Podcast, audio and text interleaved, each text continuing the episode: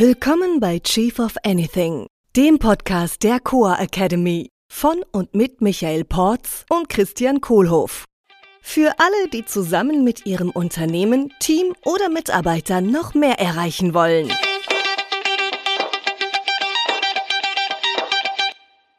Hallo Michael. Hey Christian.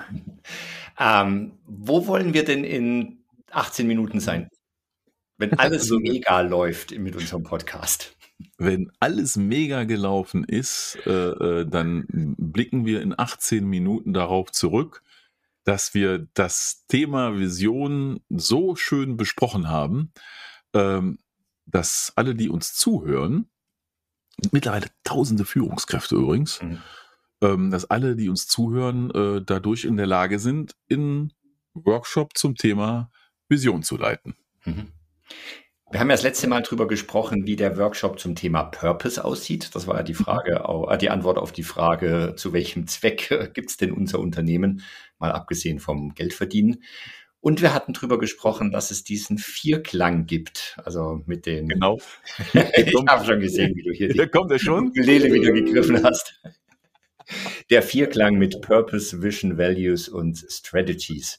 Und wir hatten ja auch vor, vor vielen, vielen Episoden darüber gesprochen, ähm, ja, zu welchem Zweck die alle so wichtig sind und wie dieses, äh, das großartigste Strategiemodell aller Zeiten aussieht. Und heute geht es darum, tatsächlich, wie finde ich das denn raus bei mir im Unternehmen und mhm. wie schaffe ich es?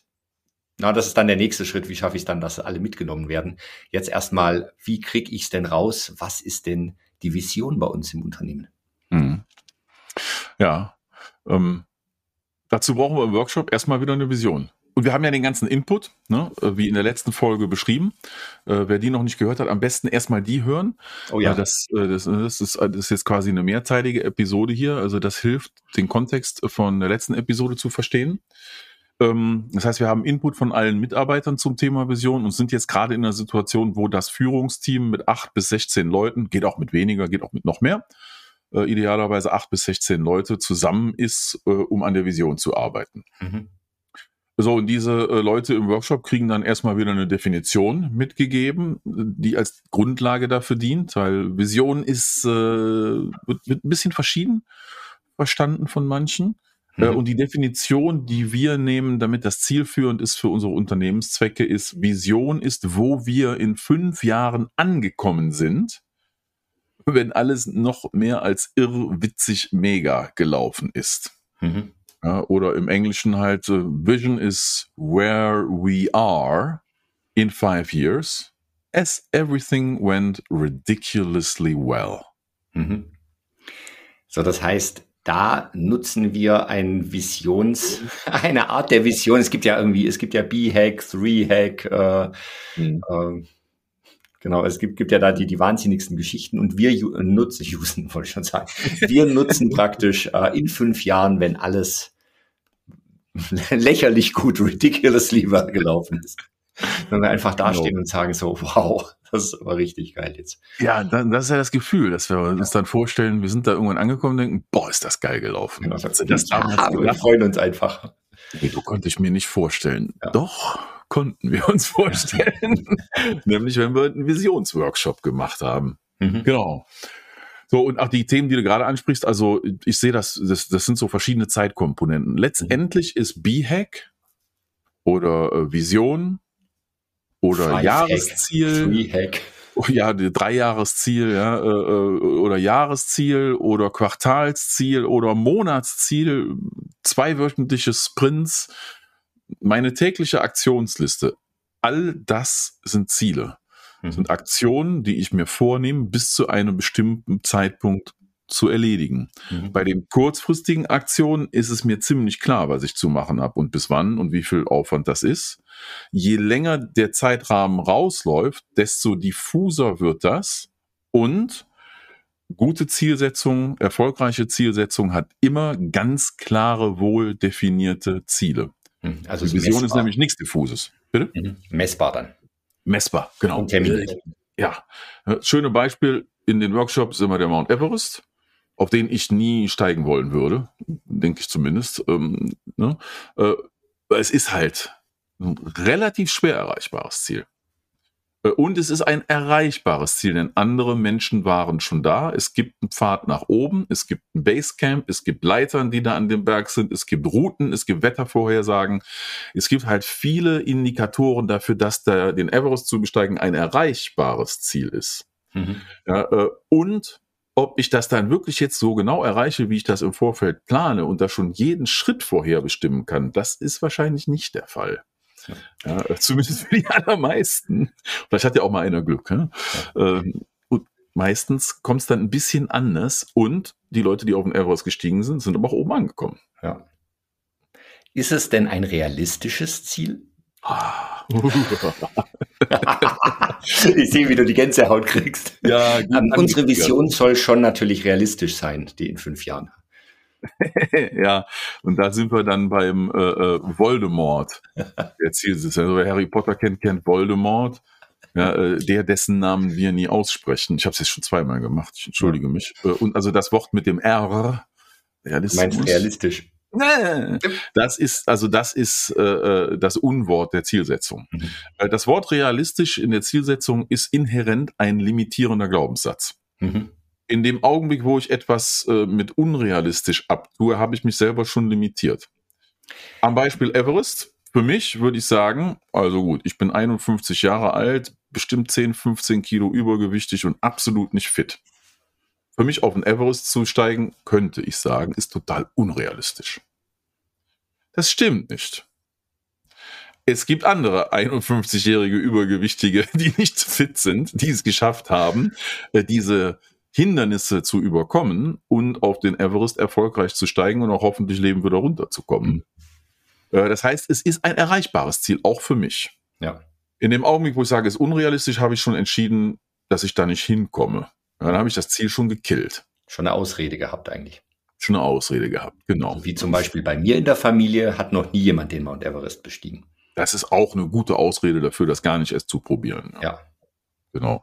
Ja. Oder dann denken alle, ich bin jetzt in der Midlife Crisis, wenn ich auf den Everest steige. Ja. Also, oder das. Ja. ja, nicht realistisch. Ja, oder auch, ne, bei uns war noch niemand reich. Oh ja. Meine Eltern waren arm, meine Großeltern waren arm. Schon habe ich mir toll eingeredet, dass ich auch immer arm sein darf. Nix da. Also Ziele sind erreichbar. Mhm. Und was wir sichern wollen, ist die Erreichbarkeit eines Ziels. Ähm, und dazu helfen dann verschiedene Methodiken. Äh, ne? Äh, eine sehr populäre äh, aus den letzten zehn Jahren sind die sogenannten OKRs, also die Objectives and Key Results, geprägt durch äh, Google. Gibt es auch ein äh, äh, schönes, berühmtes Buch genau zu dem Thema. Mhm. Ja, Measure What Matters, glaube ich, heißt das, von ja. John Dror. Ähm, und das ist eine gute Methodik, um erreichbare Ziele zu formulieren. Ne, das Ziel ist vorgegeben mit dem Objective und die Key Results sind, woran ich messe. Mhm. So am Everest-Beispiel. Ich habe bis Ende 2022 den Mount Everest bestiegen und habe oben auf dem Gipfel ein Selfie von mir gemacht und äh, ähm, mein, meine Fahne ans Gipfelkreuz drangehangen. Darf ich an der Stelle einen Gruß an den Martin schicken, der der Erstbemoscher des Mount Everest ist. Das heißt, er hat zum ersten Mal Luftgitarre gespielt und dabei Heavy Metal Musik gehört auf dem. Das war sein Ziel. Er wollte der Erstbemoscher des Mount Everest werden und konnte das dann natürlich auch nachweisen. Ja, also, wenn du uns hörst, viele liebe Grüße. Das würde ich gerne mal sehen. Sehr cool. Ja, und insofern, also das Objective, ne, bestiegen äh, Key Results sind bis Ende 2022 Selfie und gemoscht und habe meine, hab meine Fahne aufgehangen. 20 so. Sekunden gemoscht.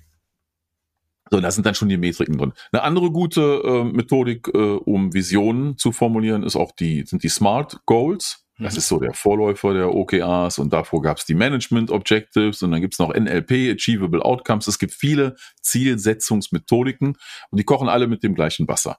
Es geht sich immer darum, mir vorzustellen, wie ist das, wenn ich schon da bin? Ich projiziere mich in die Zukunft, stehe in der Zukunft an dem Zeitpunkt, wo ich fertig sein will, beschreibe, wie die Welt ist und was bis dahin passiert ist in der Vergangenheit, die eigentlich noch vor mir liegt. Mhm. Ja, und mache das dann möglichst konkret. Smart Goals sind spezifisch, messbar, achievable steht das A für. Und das R steht absolut nicht für Voldemort, sondern steht für relevant.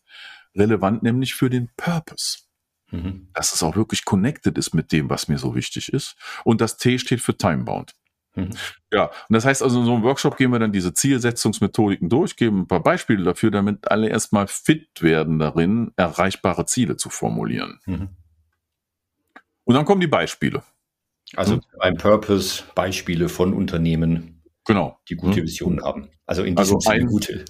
Ja, also oder die großartige Vision auch vielleicht schon erreicht haben, um auch zu illustrieren, es geht. Ja, also äh, äh gibt ja den tollen Spruch, uh, you get what you measure, ne? Oder ins mhm. Ich transportiert, I get what I measure. Ich krieg, was ich messe. Mhm. Ja, ähm, und äh, also ein Killerbeispiel hatten wir, glaube ich, schon mal drüber gesprochen, ist von Amazon, das Visionsstatement. Ne? Äh, was da äh, äh, lautet, wir werden das am meisten kundenorientierteste Unternehmen der Erde sein, mhm. ja, wo Menschen alles entdecken und finden können, was sie vielleicht mal online kaufen wollen. Mhm. Ähm, das klingt ja wie ein schönes Statement. Und dann sagen alle, ja, ist doch okay und so weiter. Was ist denn daran so besonders? Das Besondere daran ist, dass dieses Statement von 1997 ist ja, äh, äh, als die Welt noch lange nicht da war und äh, ähm, da hätte auch ich nicht dran geglaubt. Ich habe damals Informatik studiert und war relativ nah dran äh, an der Technik und das habe ich, da hätte mich keiner davon überzeugt. Das Coole ist, und da ist aber auch bei der Funktion von Vision als Führungsinstrument, ist es ein Talentemagnet. Schönen Gruß an Michael Assauer vom gleichnamigen Podcast. Ja, es geht sich darum, die Leute anzuziehen, die diese Vision dann zur Realität machen. Mhm. Da darf das Wort Realität kommen, weil da geht es sich um Umsetzung. Ja. ja, weil Visionen werden zur Realität, wenn ich sie mir vornehme und mir erreichbar vornehme. Äh, und das haben die geschafft bei Amazon. Mhm. Ja, äh, jetzt ist das nicht ganz so ein Smart Goal, da fehlen ein paar Sachen dran und wir sehen es ihnen mal nach. Ähm, und dann kennst du das berühmte Zitat von Steve Jobs? Mit dem Overnight Success? Nee, nicht das. The Crazy Ones. Ah, okay. Nee. Also aus der, aus der Inaugurationsrede da, oder? Also ja, ja, ja, genau. Und also ich bin ja nicht der größte äh, äh Steve Jobs Zitierer. Äh, und ich habe halt auch immer noch einen Windows-Rechner und ein Android-Telefon. Äh, und dieses Zitat von ihm, das, das bringt die Sache auf den Kopf. Das ist ziemlich lang. Ich lese das jetzt nicht ganz vor. Wer will, guck's mal einfach nach auf Google. Es fängt an mit Here's to the crazy ones. Ja, mhm. also ein Hoch auf die Verrückten. Und dann kommt eine ganze Beschreibung, wer die Crazy Ones sind, diese Verrückten. Ja, so die Rebellen, die Typen, die Ärger machen, ja, die nirgendwo reinpassen, die alles anders sehen. Ja, und dann kommt dann irgendwann der Teil, ja, aber die pushen die Menschheit vorwärts und die sorgen für die Veränderung. Mhm. Ja, und wo manche Verrückte sehen, sehen wir Genie. Und dann kommt der springende Punkt, weil es sind diese Verrückten, ja, die verrückt genug sind zu denken, dass sie die Welt ändern können, mhm. die sind, die die Welt dann wirklich ändern. Ja. Und darum geht es sich bei Vision. Die Leute an Bord zu holen, die an diese Wahnsinnsvision glauben und die dann zur Realität machen. Mhm. Und die dann auch an den Purpose glauben. Genau. Ja, die hängen schon also zusammen. Also die Vision ne? ist ja ein ja. Schritt oder ein Tool in genau. Richtung auf den Purpose. Die Vision, die, die Vision dient einem Zweck. Mhm serves a purpose. Es ist schon in den Wörtern drin. Die Vision dient dem Zweck, dem Unternehmenszweck, wofür die Welt überhaupt das Ding braucht. Ja. Dann kann ich auch so eine Vision erreichen, wenn so ein Zweck da ist, der erfüllt wird. Mhm. Ja, dann gibt es noch andere schöne Beispiele dafür. Ja, mach doch mal ähm, Beispiele, weil das machst du ja im, äh, im, im Workshop dann genauso. Genau.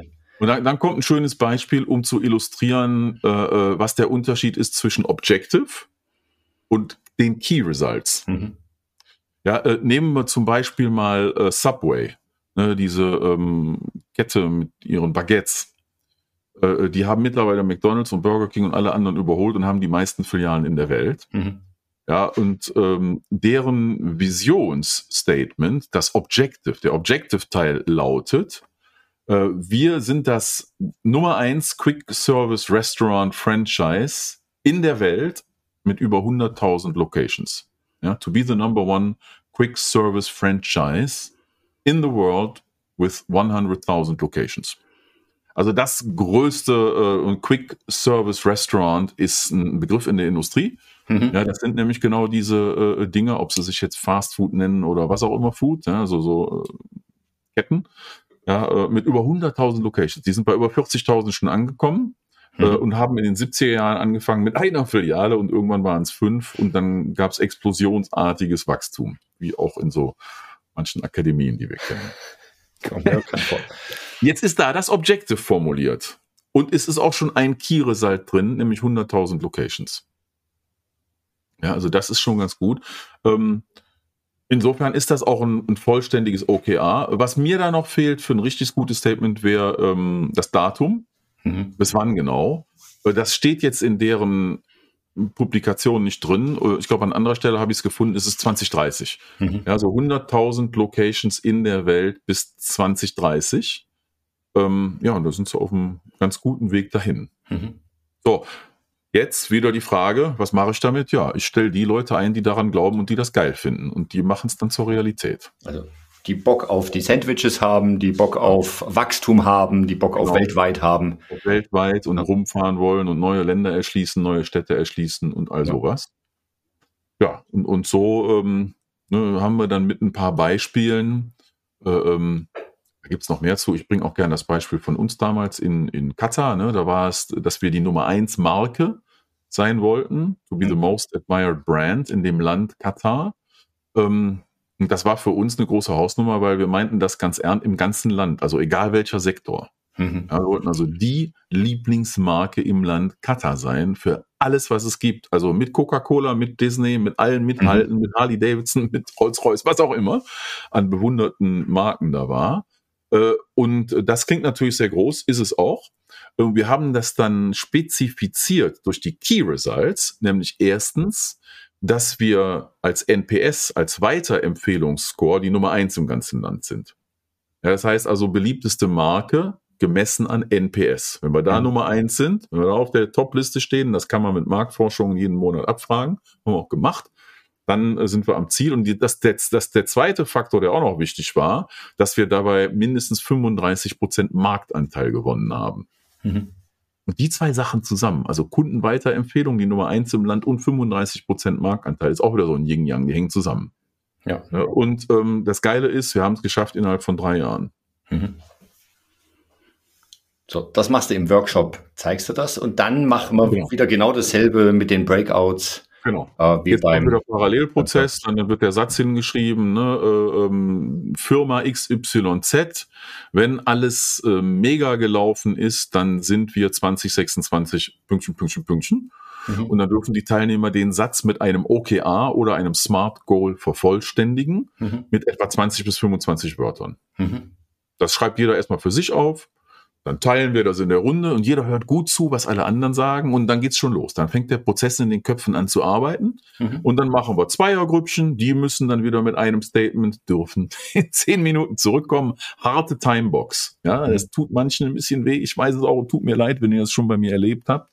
Es ist Teil der Methode, äh, weil es sich darum geht, ein bisschen Druck ist notwendig, um schnell aufs Wesentliche zu konzentrieren. Mhm und dann in der Viererrunde und dann in zwei Achterrunden und am Ende steht die 16er-Runde dann vor einem vorläufigen Ergebnis, was eventuell bis zum nächsten Workshop nochmal ein bisschen Feinschliff erfährt äh, und dann als zweites Draft-Element für den Vierklang in die dritte Runde mit der Werteerhebung geht. Mhm.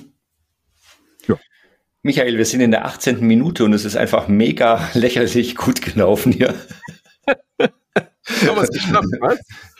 Und wir haben gezeigt, äh, wie ich den, äh, die, die Vision auch in dem Workshop erarbeiten kann.